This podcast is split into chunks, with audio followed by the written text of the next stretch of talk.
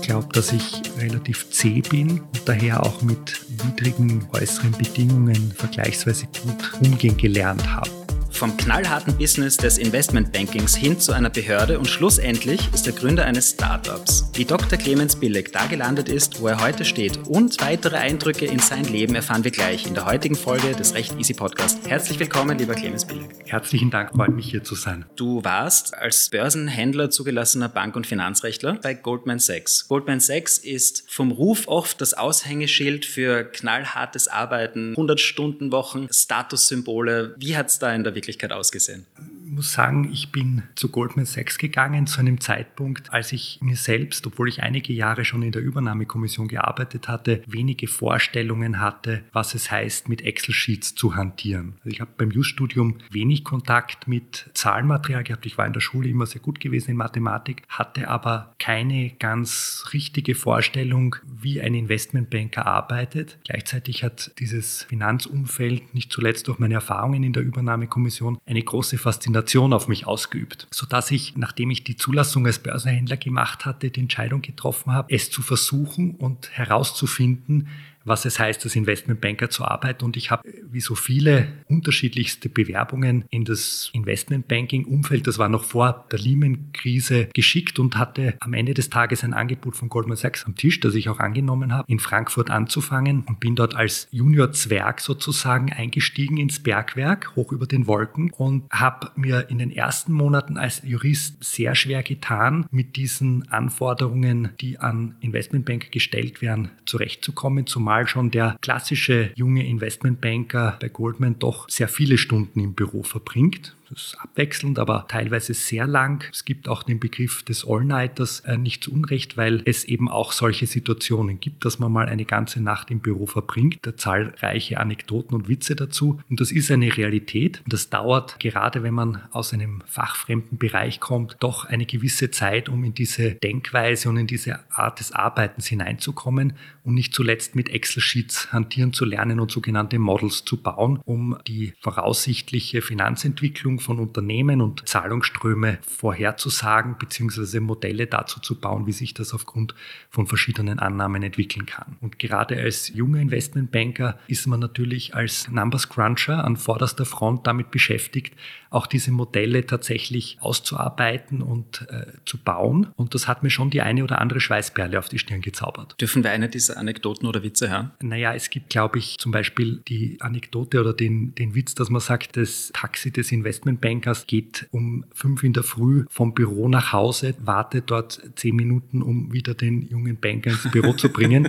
Das kommt tatsächlich nicht sehr oft vor, muss man sagen. Aber es ist schon vorgekommen, dass ich sehr viele Stunden auch im Büro verbracht habe. Und da ist man dann auch nicht der Einzige, sondern das ist so eine Atmosphäre wie auf einem großen Segelschiff, wo alle Matrosen unter Deck sehr viel Zeit miteinander verbringen und sehr auf engem Raum auch zusammenarbeiten. Und das kann sehr positive Aspekte haben, das kann befruchtend wirken, weil man eben auch äh, sehr kurze Wege nur hat, Leute zu fragen. Und auf der anderen Seite bringt es mit sich, dass man sehr wenig Privatsphäre hat. Und es gibt auch also dann immer wieder die Anekdoten, dass der eine oder andere junge Investmentbanker schon einmal auf einem sanften Teppichboden im Büro ein paar Nachtstunden verbracht hat und kann das bestätigen. Es kommt vor. Das sagt man der Konzipienten oder der Anwaltsbranche auch nach. Diese Anekdoten und Witze gibt es bei Konzipienten auch, wo dann um 19 Uhr ein Konzipient nach Hause gehen will und der Seniorpartner fragt, ob er im Krankenstand ist. Wer arbeitet mehr? Ich glaube, das arbeiten Konzipienten zum Teil auch sehr, sehr hart und bin nicht sicher, dass da prinzipielle Unterschiede bestehen zwischen Konzipienten und Investmentbankern. Bin jetzt auch schon viele Jahre nicht mehr im Investmentbanking, sodass ich nicht beurteilen kann, ob sich das jetzt in den letzten Jahren geändert hat. Die Wahl zum Investmentbanking hat vom Ruf her für viele impulsiv einmal den Gedanken, aha, Geld, Gier, Reichtum. Wenn, wenn Sie an die Kollegen von Ihnen denken, ist das äh, diese Motivation, den Job zu wählen oder gab es da auch andere Gründe? Äh, Geld ist sicherlich ein großes Thema. Ich getraue mich aber zu sagen, gerade beim Einstieg kein ausschlaggebendes. Das Gehalt, das Einstiegsgehalt des Investmentbanker ist nicht ein so hohes, dass man davon schon finanzielle Unabhängigkeit unmittelbar in Aussicht hat, sondern das ist schon ein langsamer Prozess und zu dem Interesse an Geld und auch dem Interesse, finanzielle Unabhängigkeit zu erreichen, muss auch Neugier treten, Neues kennenzulernen und Zusammenhänge zu verstehen und finanzielle Zusammenhänge besser verstehen zu lernen, was man als Berufseinsteiger oder als junger Professional sonst oft nicht in dieser Form hat. Und diese Möglichkeit bekommt man beim Investmentbanker sehr oft, weil man eben viele Stunden auch im Büro verbringt und mit unterschiedlichsten Unternehmen konfrontiert ist, die auch in unterschiedlichsten Situationen sind und sieht, wie diese Unternehmen finanziell aufgestellt sind und wie sie gewissermaßen mechanisch ticken. Was war dann der nächste Schritt und was war der Grund dafür, dass Sie sagen, Sie wollten einen Wechsel des Unternehmens oder der Branche? Also ich habe wahrscheinlich einen relativ ungewöhnlichen Schritt gemacht. Ich habe mich als Unternehmer versucht, damals zusammen mit Werner Lambert, der als Biopapst Österreichs ja natürlich und zurück zum Ursprung aufgebaut hat, mit der Idee, ein ähnliches Modell im Retail-Bereich, bei Supermärkten, auch im Textilbereich mit einem großen Textilhersteller zu erreichen, wobei sich das als ungemein schwierig herausgestellt hat, sodass wir diesen Versuch nach kurzer Zeit abgebrochen haben. Und ich gestehen muss, dass mein erster Unternehmer unternehmerischer Versuch gewissermaßen ein Bauchfleck war, weil ich gesehen habe, dass es doch auch noch mehr braucht als nur ein Verständnis von wirtschaftlichen Zusammenhängen. Bin da sehr blauäugig in diese Situation auch hineingegangen, um ein Unternehmen aufzubauen und zu etablieren am Markt, sodass ich nach dieser Zwischenstation wieder in ein Unternehmen eingetreten bin, damals bei Convert, einem Immobilienkonzern, der in Deutschland und Österreich hauptsächlich, aber auch im zentral- und osteuropäischen Raum bis zu einem gewissen Grad tätig war und dort begonnen begonnen habe, mit der Investor Relations und Kommunikationsabteilung Erfahrungen im Immobilienbereich zu sammeln. Wenn wir noch zurück zu dieser selbstständigen Phase gehen, ich kann nur von meiner Seite reden, die Dinge, in denen ich meiner Meinung nach jetzt besser bin als davor, waren die, bei denen ich einige Male hingefallen bin und dann halt wieder aufgestanden bin. Das heißt, ich kann mir sehr, sehr gut vorstellen, dass der jetzige unternehmerische Erfolg wahrscheinlich auch mit der Erfahrung von damals zusammenhängt und dementsprechend ist es jetzt ein, ein rein negativ belastetes Thema für Sie oder ist das etwas, wo Sie sagen, nein, Sie haben da viel mitnehmen können? Also das ist definitiv ein Punkt, wo ich sage, ich habe viel mitnehmen können und ein britisches Sprichwort sagt ja, good judgment comes from experience, experience comes from bad judgment. Ja. Und das, dem kann ich einfach nur 100% zustimmen. Was hat damals gefehlt? Was, was hätte es noch gebraucht? Ich glaube, es hat unternehmerische Erfahrung gefehlt, eine Erfahrung in den Märkten, in denen wir aktiv sein wollten. Und letztlich gehört auch immer ein Quäntchen Glück dazu, auf einem Markt Fuß fassen zu können. Convert ist ja nicht unbedingt die gleiche Branche wie eine Bank, aber es hat ja doch viel auch mit Investitionen zu tun. Ich nehme an, dass die, das Wissen von, von Goldman Sachs dort auch zur Anwendung kam. Wo sind die Unterschiede? Wo sind die Ähnlichkeiten? Also das Wissen kam definitiv zur Anwendung schon allein deswegen, weil Convert in der Zeit, als ich dort war, in den sechseinhalb Jahren, auch ein heiß umkämpftes Unternehmen war und ich drei Übernahmeschlachten mit begleiten durfte. Zuletzt auch in der Rolle als Leitung der Corporate Legal Abteilung und für Investment Management zuständig und in dieser Rolle auch meine Erfahrungen aus dem M&A-Bereich bei Goldman, aber auch aus meiner Zeit bei der Übernahmekommission einbringen konnte. Wo sind die Unterschiede?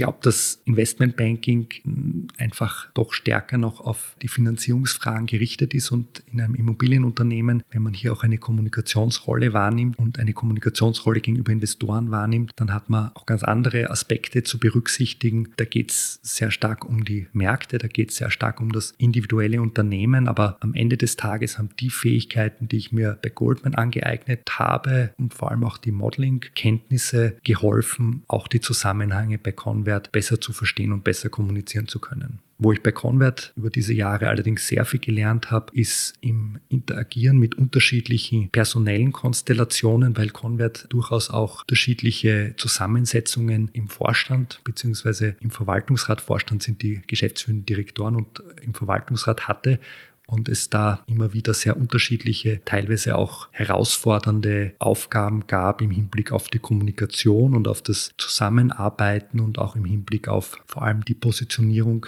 dieses Unternehmens nach außen bei den Investoren. Sie waren ja bei Convert nicht unerfolgreich. Was war der Schlüssel zum Erfolg, innerhalb dieser fünf, sechs Jahre so eine durchaus steile Karriere hinzulegen? Vielen Dank, das, das schmeichelt mir sehr. Es war nicht immer leicht, auch bei Convert die richtigen Entscheidungen zu treffen, aber ich glaube, dass ich relativ zäh bin und daher auch mit widrigen äußeren Bedingungen vergleichsweise gut umgehen gelernt habe. Das ist auch nicht in meine Wiege gelegt worden, aber das habe ich vielleicht auch durch die jahrelange Erfahrung bei Convert lernen dürfen, dass sich auch Durchhaltevermögen im positiven Sinne, also nicht als Verkrampfung, sondern als positives Erarbeiten auch am Ende auszahlen kann. Warum nach sechseinhalb Jahren und so einer Karriere, wo man wahrscheinlich auch in Aussicht gestellt bekommt, noch weiter zu steigen, sagt man, okay, nein, das war's, jetzt will ich vielleicht mehr in, in etwas anderes gehen, wieder eine andere Karriereposition. Andere Branche.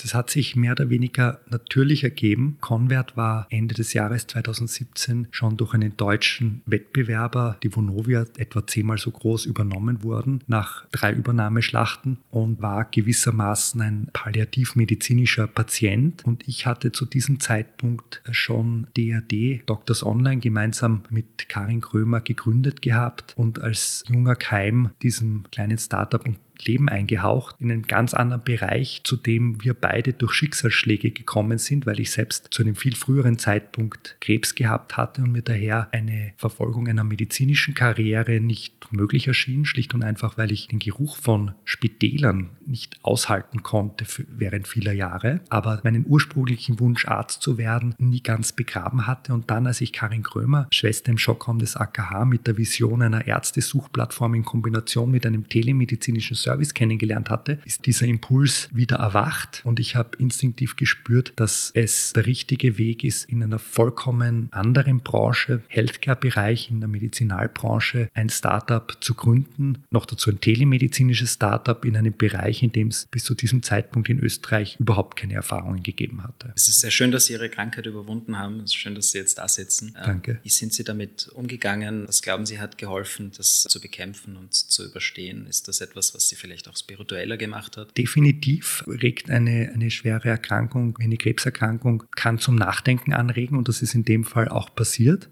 Ich glaube, dass auch viel Glück dazu gehört, eine Krebserkrankung zu überwinden. Nicht jedem ist das vergönnt und das ist auch eine Aufgabe, die man mitbekommt, etwas mitzunehmen aus so einer Erkrankung und etwas daraus zu machen. Davon bin ich zutiefst überzeugt. Was war diese Erkenntnis bei Ihnen? Die Erkenntnis, ähm, auch mich selbst weiterzuentwickeln und mehr nachzudenken, verschiedene Lebensziele in einer anderen Art und Weise anzugehen, als ich das vielleicht davor getan hatte. Es ist nicht so sehr eine Äußerung in äußeren Umständen, dass ich bestimmte Dinge nicht mache oder doch mache, sondern es ist die Art und Weise und der Umgang mit dem Leben generell und die Sichtweise auf das Leben, das ich einfach als wesentlich fragiler als noch zuvor wahrnehme. Fragiler und, und wertvoller und schützenswerter und auf das man auch Acht geben muss. Man liest von vielen in vergleichbaren Situationen, die danach das Gefühl haben, sie wollen mehr Zeit mit Familie und mit Freunden verbringen und die, die dann sagen, sie haben eigentlich zu viel gearbeitet. Ist das auch etwas, was bei Ihnen dann dazu gekommen ist? Was bei mir definitiv dazugekommen ist, ist rückblickend eine noch viel stärkere Verbundenheit mit meiner Umgebung, mit meinem Freundeskreis. Und rückblickend muss ich sagen, die unangenehmen Momente während Chemotherapien verdrängt man zum Teil. Die sind nicht mehr so präsent, aber diese schönen Momente, die Wärme der Umgebung, die bleibt sehr stark in Erinnerung und ist etwas, was ich, so paradox das klingt, nicht missen möchte weil es auch mit äh, gewissen Personen sehr zusammenschweißt wahrscheinlich. Schmeißt mit vielen Menschen zusammen, mit denen man vielleicht vorher schon eine Verbindung hatte oder mit denen man vorher auch keine Verbindung hatte. Also es gibt einige Menschen in meinem Leben, zu denen ich eine wesentlich stärkere Beziehung gewonnen habe, als das vorher der Fall war und was sicherlich durch diese Krankheit erst in dieser Form möglich geworden ist. Bevor wir jetzt zu DRD gehen, möchte ich noch ganz kurz chronologisch bleiben. Sie waren bis vor kurzem Leiter der Geschäftsstelle der Übernahmekommission. Also meine Tätigkeit in der Übernahmekommission war eine Vollzeitstelle, sehr abhängig natürlich vom Übernahmegeschehen. Und ich war der Übernahmekommission auch schon sehr lange insofern verbunden, als ich zu Beginn meiner Laufbahn dreieinhalb Jahre in der Übernahmekommission bereits gearbeitet hatte und dort meine ersten Sporen in meiner jungen Berufslaufbahn verdient hatte. War das der Einstieg nach dem Studium? Das war de facto der Einstieg, wenn man jetzt von einem kurzen Intermezzo als Segler absieht, dass ich ich gegen Ende des Studiums eingelegt hatte. Ich muss jetzt wirklich kurz anbeißen. Was heißt Intermezzo als Segler? Was war das für eine Zeit? Ich war kein besonders leidenschaftlicher Student. Meine Eltern haben mich manchmal im Spaß auch gefragt, ob ich überhaupt weiß, wo die Uni liegt. Und äh, ich hatte gegen Ende des Studiums, könnte sagen, einen Hänger gewissermaßen und mich entschlossen, eine Atlantiküberquerung als Matrose zu machen und bin eine Zeit lang in der Karibik geblieben, um dort als Matrose auf einer britisch-südafrikanischen Segelyacht den Schiffsjungen zu machen. Und es klingt vielleicht romantisch, als es ist, aber es ist mit viel Deckschrubben verbunden und mit kurzen Nächten, also gewissermaßen auch vergleichbar mit dem Job eines jungen Investmentbankers. Wie war diese Überquerung? Wie lange hat das gedauert? Also die Atlantiküberquerung hat relativ lang gedauert, weil wir in eine Flaute damals gesegelt sind bei der Regatta. Die hat etwa drei Wochen gedauert, aber man kann diese Atlantiküberquerung auch in guten zwei Wochen erledigen, teilweise sogar schneller. Würden Sie es noch einmal machen? Wenn es die Zeit erlaubt, ja, bin schon ein leidenschaftlicher Segler geblieben. Ich war auch selbst zwei Wochen segeln in Kroatien und wenn da auch nur eine unleidliche Person dabei ist, dann äh, ist die Stimmung am ganzen Bord unfassbar schlecht und man kann sich nicht ausweichen. Wie geht man mit sowas um? Ja, das ist ein, ein gutes Training, mit sozialen Konflikten umzugehen. In dem Fall war es auch eine sehr internationale Crew, bestehend aus Briten, Australiern, Südafrikanern, ein Belgier, eine Deutsche, ein Österreicher in meiner Person und wirklich eine multinationale Crew mit sehr unterschiedlicher Mentalität und das zu einer effektiven Zusammenarbeit und zu einem funktionierenden Organismus zusammenzuschweißen, ist durchaus herausfordernd, ist aber bei der Atlantiküberquerung recht gut geglückt. Man muss allerdings sagen, dass die Crew nach der Atlantiküberquerung zum Teil von Bord gegangen ist und nur wenige weitergesegelt sind. Also die, die, die Kerncrew war dann wesentlich kleiner, die mit dieser Yacht weitergesegelt sind. Ich war einer davon, von dieser kleinen Kerntruppe und bin dann nach einer weiteren Zeit die, die Crew dann auch verlassen, um wieder zurück nach Österreich zu kommen, weil dieses Dasein als Matrose letztlich für mich nicht ausbaufähig war. Beziehungsweise man schon äh, zwar die Weiten des Ozeans und die Weiten des Himmels versichert, aber schon das als sehr einschränkend erlebt habe, auf, weil man muss ja auf so einem Schiff auch immer anwesend sein und hat wenig Möglichkeiten, sich in andere Richtung äh, weiterzuentwickeln oder anderen Arbeiten nachzugehen. Wie schwer ist es Ihnen gefallen, die Karibik zu verlassen? Also die Karibik im Winter zu verlassen ist immer etwas, was auch mit einem Wermutstropfen verbunden ist oder sehr oft mit einem Wermutstropfen verbunden ist. Aber Österreich ist mir gleichzeitig auch abgegangen und das Leben, das kulturelle Leben hier in Wien vor allem. Ich habe mitbekommen, dass Sie Musiker sind. Was hat es damit auf sich? Vielen Dank. Also Musiker, ich bin ein, spiele ein bisschen Cello in meiner Freizeit, leidlich gut, bin aber seit vielen Jahren in einem Ärzteorchester in der Kamerata Medica tätig und das macht einfach großen Spaß, in der Freizeit auch ein bisschen eine abwechselnde Tätigkeit und nachzugehen und Cello zu spielen. Was die Leidenschaft zum Musizieren betrifft, haben wir eine Gemeinsamkeit. Ich war bei den Wiener Sängerknaben. Ich habe das immer sehr genossen und seit kurzem äh, nehme ich wieder ein bisschen Gesangsunterricht, weil es mir hilft, auch einfach einmal den Kopf frei zu bekommen. Also das Musizieren neben diesen Bildschirmarbeiten hilft mir unfassbar, dass ich einmal sage, okay, ich denke eine Stunde an nichts anderes als an die Musik selbst. Es ist nicht nur ein Hobby für mich, sondern es ist auch ein bisschen Meditation. Und was singen Sie am liebsten? Nachdem ich eine klassische Gesangsausbildung habe, möchte ich äh, mich ein bisschen herausfordern und versuche Jazz- und Soul-Lieder zu singen, weil da muss man selbst interpretieren. Das ist etwas, was ich nie gelernt habe und äh, es fällt mir nicht leicht, weil ich immer nur nach Noten gelernt habe zu singen. Toll. ja, ähm, kommen wir noch einmal kurz zurück zur Übernahmekommission. Für die, die nicht wissen, was das ist, kurz zusammengefasst, was macht man dort? Übernahmekommission ist de facto eine Börseaufsicht, die die Anleger und Minderheitsaktionäre im Zusammenhang mit Unternehmensübernahmen und mit Änderungen der Kontrolle in einem Syndikat, Änderungen bei der Kontrolle im Aktionärskreis unterstützt und diese Prozesse überwacht und als Katalysator für das Marktgeschehen in diesem Bereich wirkt. Wie war der Wechsel von der Privatwirtschaft zum öffentlichen Bereich? Die Übernahmekommission ist eine extrem schlanke Behörde, die auch traditionellerweise sehr marktnah agieren muss, weil sie auch sehr zeitnah, auch teilweise am Wochenende auf Übernahmesituationen oder auf Marktgerüchte eingehen muss. Und daher war der Wechsel zwischen privat und öffentlich in diesem Fall nicht besonders spürbar. Ewig hängen geblieben bist du da jetzt auch nicht, weil du hast dich selbstständig gemacht mit äh, einer App. Äh, etwas, was du wahrscheinlich deinem Teenager ich nicht einmal erklären könntest, was du jetzt machst. Äh, also DRD Doctors Online ist ein On-Demand-Service, bei dem man mit Hausärzten ohne Termin jederzeit zu den Öffnungszeiten von 9 bis 17 Uhr an allen Wochentagen, auch an Feiertagen sprechen kann und Rezeptüberweisungen, Zuweisungen und Krankmeldungen in seine eigene elektronische Gesundheitsakte am Smartphone übermittelt erhalten kann. Also man hat als Patient einerseits am Smartphone, in der die Doctors Online seine eigene Gesundheitsakte, da kann man auch eigene Vorbefunde oder sonstige medizinische Dokumente, Röntgenbilder beispielsweise, Bilder von Muttermalen etc. hineinladen und sicher verwalten, hat das immer in seinem Smartphone griffbereit dabei und muss nicht in irgendwelchen Akten oder Ordnern greifen Rahmen und hat auf der anderen Seite die Möglichkeit, jederzeit mit Hausärzten Kontakt aufzunehmen und braucht sich keinen Termin auszumachen. Es ist auch möglich, in einer Kaffeepause jederzeit diese in Österreich zugelassenen Hausärzte über die App, also über eine end-zu-end -end gesicherte Videoverbindung anzurufen. Es ist nur ein Fingertipp entfernt und es ermöglicht Wartezeiten oder Ansteckungsgefahr in Wartezimmern von Hausärzten zu umgehen und jederzeit mit Hausärzten zu sprechen, auch dann, wenn man kurzfristig ein Rezept braucht, beispielsweise an einem Freitag 16 Uhr, man hat noch etwas zu erledigen, braucht aber ein Rezept, wenn man beispielsweise Kopfweh hat und ein, ein Schmerzmittel in der Apotheke abholen möchte, das aber rezeptpflichtig ist, dann ist das das ideale Mittel, das noch dazu sehr günstig ist, weil bei DRT Doctors Online zahlt man als Patient 10 Euro im Monat und kann für diese 10 Euro im Monat in unbeschränktem Maße mit Hausärzten Kontakt aufnehmen und jederzeit mit ihnen sprechen.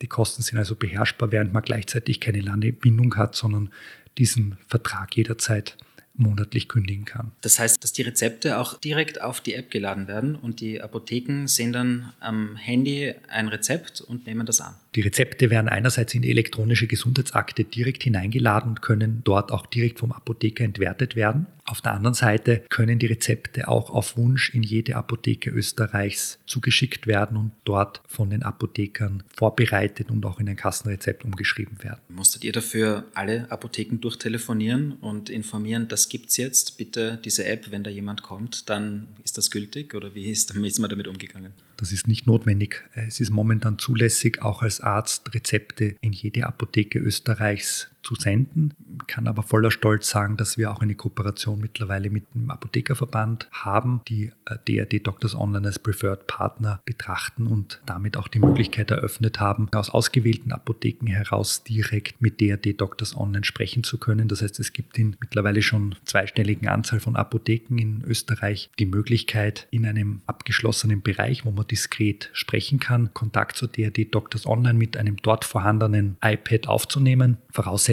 ist lediglich, dass man selbst eine Telefonnummer hat, über die man einen dann zugesandten Code verifizieren kann. Aber das Service erfordert nicht einmal, dass man eine eigene E-Mail-Adresse hat und wendet sich vor allem an ältere Personen, die vielleicht gerade keinen Hausarzt haben, weil es den Hausarzt nicht mehr gibt oder weil der Hausarzt vielleicht auch gerade auf Urlaub ist oder nicht greifbar ist, aber auf der anderen Seite unmittelbar einen Hausarzt brauchen, um beispielsweise ein Rezept ausgestellt zu bekommen. Und in dem Fall haben diese Herrschaften, älteren Personen, die Möglichkeit, aus der Apotheke direkt heraus mit einem Arzt Kontakt aufzunehmen, ohne über besonderes technisches Vorwissen verfügen zu müssen und auch ohne eine App herunterladen zu müssen. Wann ist das gelauncht? Das wurde mit Jahresende gelauncht, 2020, das heißt vor ein paar Monaten. Und mittlerweile sind mehr als zehn Apotheken schon angeschlossen. Also das sind die Apotheken, aus denen heraus man direkt mit den DRT Doctors Online Ärzten Kontakt aufnehmen kann. Die App, also wann ist die App äh, online gegangen? Die App ist im April letzten Jahres online gegangen, mitten in der Corona-Krise. Kurz nach dem, dem Start des Lockdowns. Genau, wir hatten ursprünglich geplant, im Juni letzten Jahres online zu gehen, zusammen mit den Partnern 3 und der Generali Versicherungsgruppe. Was haben die damit zu tun? Die Generali Versicherungsgruppe hat ein Interesse, als Versicherungsgruppe mit einem starken Krankenversicherungssegment ihren Versicherten ein neues und innovatives Service zur Verfügung zu stellen. Und drei hat ein Interesse, sich zu diversifizieren und ein neues Service auch Mobilfunkkunden zur Verfügung zu stellen, dass sie auch über ihre Mobilfunkrechnung abrechnen können. Ich kann mir vorstellen, dass es auch einen guten Marketing-Nutzen hat, sich mit so einem Brand zu identifizieren, weil es jung ist, das äh, wirkt modern, das Brand ist sympathisch gemacht. Also dass es eine Win-Win-Kooperation für alle ist. Ist auf jeden Fall ein großer Vorteil, gerade wenn man in einem Bereich auf den Markt kommt, in dem es um sensible Daten geht und in dem gleichzeitig noch wenige Marktteilnehmer unterwegs sind, in dem es wenig Erfahrungen in einem Markt gibt. In so einem Fall ist es definitiv sinnvoll, über kredible Partner zu verfügen. Wie viele User sind mittlerweile registriert? Es sind mittlerweile deutlich über 10.000 und das wächst fast jeden Tag. Großartig, wirklich gratuliere. Das ist ein äh, sehr, sehr erfolgreiches Projekt, würde ich sagen. Wenn man sagt, dass in einem Monat der erste Geburtstag ist, was sind so Dinge, die Sie gelernt haben, die Problemchen, die es da gibt, wenn man sowas startet? Äh, worauf sollte man vielleicht achten? Was hätten Sie dann noch besser gemacht, als, als Sie es eh schon getan haben? Das letzte Jahr war eine unglaubliche Achterbahnfahrt, weil wir ursprünglich geplant hatten, erst im Juni mit dieser App auf den Markt zu kommen, aber dann im Rahmen der Corona-Krise gesehen haben, es besteht ein unmittelbarer Bedarf an diesem Service und noch einmal eine Beschleunigung bei der Produktentwicklung hingelegt haben, um die App dann Anfang April letzten Jahres schon starten zu können. Wir dachten aber, und da haben wir auch einiges gelernt, dass es ausreicht, so eine App auf den Markt zu bringen und dass die sich dann von selbst verbreiten würde und dass es gar keiner großen Öffentlichkeitsarbeitsanstrengungen bedarf. Dem war aber nicht so. Wir haben, als die erste kleine Pressemeldung dazu verschickt wurde, gesehen, dass es doch wesentlich stärkerer Öffentlichkeitsarbeit bedarf, um so eine App in der öffentlichen Wahrnehmung überhaupt verankern zu können, dass die Menschen überhaupt wissen, dass es dieses Service gibt und dass es diese Möglichkeit gibt und was das bedeutet, welche Voraussetzungen es gibt und was das kostet. Wir sind sehr stark über Facebook gegangen und haben hier durch regelmäßige Postings versucht, eine Awareness herzustellen. Das heißt, es schadet nicht, wenn man ein halbwegs guter Netzwerker ist. Das schadet definitiv nie. ich kann mir vorstellen, dass die Medien aber gut angesprungen sind auf das Thema. Wir sind definitiv ein Unternehmen, das das Interesse auch von Medien geweckt hat, schlicht und einfach deswegen, weil es so einen Service zuvor in Österreich noch gar nicht gegeben hatte und daher ein bestimmtes Interesse, eine Neugier da war. Was heißt das? Was kann man mit so einem Service? Was ist so eine Telemedizin-App überhaupt? Was kann die? Wie funktioniert die? Und diese Fragen haben schon sehr viele Menschen auch gestellt. Das kann ich mir gut vorstellen, ja. Sie haben einen Investor im Hintergrund. Wie ist es dazu gekommen? Wir haben einen Investor gesucht, schlicht und einfach, um äh, sicherzustellen, dass wir auch über ausreichend Finanzmittel verfügen, kleinen Rahmen, um dieses Produkt erfolgreich weiterentwickeln zu können. Und das ist uns mit Seedling gelungen. Wie läuft so ein Prozess ab? Das ist ein, ein monatelanger Prozess, in dem man unterschiedlichste Daten miteinander austauscht. Da hilft es unter anderem auch wenn man vorher schon Erfahrungen im Finanzbereich, im Investmentbanking gesammelt hat, weil in Wirklichkeit die Prozesse sehr ähnlich sind und es auch darum geht, einen Businessplan plausibel erklären zu können und das Produkt entsprechend präsentieren zu können, um hier auch die Investoren zu überzeugen, bei DRD Doctors Online einzusteigen. Steve Jobs hat einmal gesagt, äh, in die Zukunft muss man vertrauen und erst wenn man zurückschaut, dann verbinden sich die Punkte. Und wenn ich jetzt an Ihre Karriere denke mit Goldman Sachs, was ein unfassbares Wissen war, was dann dazu geführt hat, dass dieses komplette komplette Funding wahrscheinlich um ein Vielfaches schneller und einfacher und professioneller abgelaufen ist, dann ist das für mich genauso ein Beispiel. Herzlichen Dank, sehr freundlich. In welchen prozentuellen Teilen wird Budget im ersten Jahr ausgegeben? Ist das äh, überwiegend Marketing oder ist es einmal die IT, die Entwicklung der App oder wie sieht da so ein Kostenapparat aus? Das ist sicher auch sehr unterschiedlich. Ich weiß nicht, ob wir hier als Modellcase taugen. Bei uns war es so, dass wir relativ viel Geld auch in die Produktentwicklung selbst gesteckt haben und nach wie vor stecken, weil wir davon überzeugt sind, dass es notwendig ist, technologisch weitere Schritte zu setzen, um äh, kompetitiv auch mit den internationalen Playern, die teilweise nach Österreich drängen, mithalten zu können, sodass wir in sehr baldiger Zukunft auch eine Arztsuche und eine Kontaktmöglichkeit mit allen niedergelassenen Fachärzten Österreichs über unsere App anbieten werden. Das bedeutet ein gewaltiger Vertriebsapparat wahrscheinlich auch. Das bedeutet auch Vertriebsaufwand, haben Sie vollkommen recht. Und das bedeutet auch eine marketingmäßige Fokussierung auf die gewünschten Zielgruppen. Die Presse hat Sie nominiert zum äh, Startup-Gründer des Jahres letztes Jahr, richtig? Vielen Dank. Ja, die, das hat uns sehr gefreut, dass wir zum Startup des Jahres nominiert wurden. Wir sind am Ende des Tages leider nicht geworden, aber waren unter den fünf Top-Nominierten. Ja, also eine extrem starke Leistung. Gratuliere dazu. Ich glaube, das ist auch ein irrsinnig gutes Feedback, das dann äh, von den Medien und vom Markt zurückkommt mit den registrierten Usern. Ich wünsche unfassbar viel Erfolg, dass das genauso weitergeht, wie es angefangen hat. Eine Zusatzinformation an die ganzen Zuhörer hier. 10% äh, des Unternehmensgewinns werden gespendet. Finde ich auch großartig. An wen geht das? Das geht an soziale, karitative Projekte mit einem telemedizinischen Hintergrund. Wir sprechen gerade mit einem äh, Projekt in Kenia, bei dem eine Schulkrankenstation mit einem telemedizinischen Equipment ausgestattet werden soll. Welche Rolle haben Sie und welche Rolle hat Ihre Mitgründerin Karin Krömer? Die Karin Krömer war wesentlich wesentliche Ideengeberin und Initiatorin des Projektes. Sie ist allerdings mittlerweile nur mehr in einer Beraterrolle tätig und inspiriert dieses Projekt nach wie vor stark. Sie ist aber nicht in einer operativen Rolle tätig, weil sie das selbst auch mit ihren beruflichen Tätigkeiten als Krankenschwester nicht vereinbaren kann. Das heißt, sie wollte die Position als Krankenschwester auch nicht aufgeben? Sie ist eine leidenschaftliche Krankenschwester. Und Sie sind der Geschäftsführer? Und ich bin Geschäftsführer von DRD. Wie sieht so ein durchschnittlicher Tag aus? Es sind extrem unterschiedliche Tage. Außer was sie meistens verbindet, ist, dass sie lang sind. Das haben Tage als Geschäftsführer von äh, so einem kleinen Unternehmen, als Startup auch vielleicht mit der Tätigkeit als Investmentbanker gemeinsam. Wie viele Teammitglieder haben Sie jetzt? Wir sind äh, 15 Ärzte, die aber nicht Vollzeit beschäftigt sind, sondern die Dienste übernehmen und es gibt etwa 10 Mitarbeiter. Das ist aber ein ganz schönes Team. Bei 10 Mitarbeitern ist viel des Alltags auch Mitarbeiterführung. Mitarbeiterführung ist definitiv ein ganz wesentlicher Teil des Alltagsgeschehens und ist ein wesentlicher Teil der Tätigkeit des Funktioniert das gut? Das funktioniert manchmal gut, manchmal weniger gut. Da gibt es die eine oder andere Herausforderung, aber ich glaube, das ist ganz natürlich und das macht einen wesentlichen Teil auch dieses Jobs aus. Sie haben auch schon angedeutet, dass das Jurastudium vielleicht nicht 100 Prozent Ihrer Leidenschaft entsprochen hat, dass Sie da vielleicht auch hin und her überlegt haben, ob es das ist, was Sie machen wollten. Jetzt sind Sie in einer Position als Selbstständiger mit ganz vielen verschiedenen beruflichen Wegen, die man wahrscheinlich nicht unbedingt als klischeehaft definieren kann. Hat das Jurastudium dafür geholfen? War das ein, ein gutes Studium für das, was Sie jetzt machen? Ich habe mich immer schon für sehr viele Dinge interessiert und das Jurastudium eröffnet definitiv sehr viele Möglichkeiten, unterschiedlichste Dinge zu machen und sich sich als Generalist auch weiterzuentwickeln. Und insofern bin ich nachträglich, war nicht sehr glücklicher Student, aber nachträglich auch versöhnt mit der Uni und kann das EU-Studium eigentlich nur wärmstens empfehlen. Einerseits bei Leuten, die sich für viele Dinge interessieren, aber auch andererseits bei Leuten, die vielleicht noch nicht so genau wissen, was sie im Leben machen möchten. Was würden Sie jungen Juristinnen mitgeben, die nicht genau wissen, wo es hingehen soll beruflich? Auf die innere Stimme hören und sich nicht beirren lassen, seinem Weg zu folgen, auch wenn er beschwerlich erscheint. Ich möchte hier auch noch anmerken, ein kleiner Shoutout an Rechtsanwältin Eva Hammertinger, die uns hier verknüpft hat miteinander. Ohne die Eva hätten wir zwei uns nicht kennengelernt. Vielen Dank auch an die Rechtsanwältin Eva Hammertinger. Vielen Dank fürs Gespräch. Das hat mir irrsinnig viel Spaß gemacht. Es war ein sehr vielseitiger Einblick in ein spannendes Leben. Ich habe das Gefühl, da hat jetzt karrieretechnisch alles erst begonnen und viel Erfolg weiterhin. Herzlichen Dank. Alles Gute. Hi und vielen Dank fürs Zuhören. Bitte, bitte, bitte teilt den Podcast und geht sicher, unseren Podcast zu abonnieren. Einige haben noch nicht auf Folgen geklickt, das muss sich ändern und noch viel wichtiger, viele hören den Podcast und haben noch nicht ihren Freunden, Bekannten und Kollegen davon erzählt, dass das der beste Podcast überhaupt ist. Wir kriegen das mit. Das ist illegal. Wunderschönen Tag und bis zum nächsten Mal. Rechteasy.at.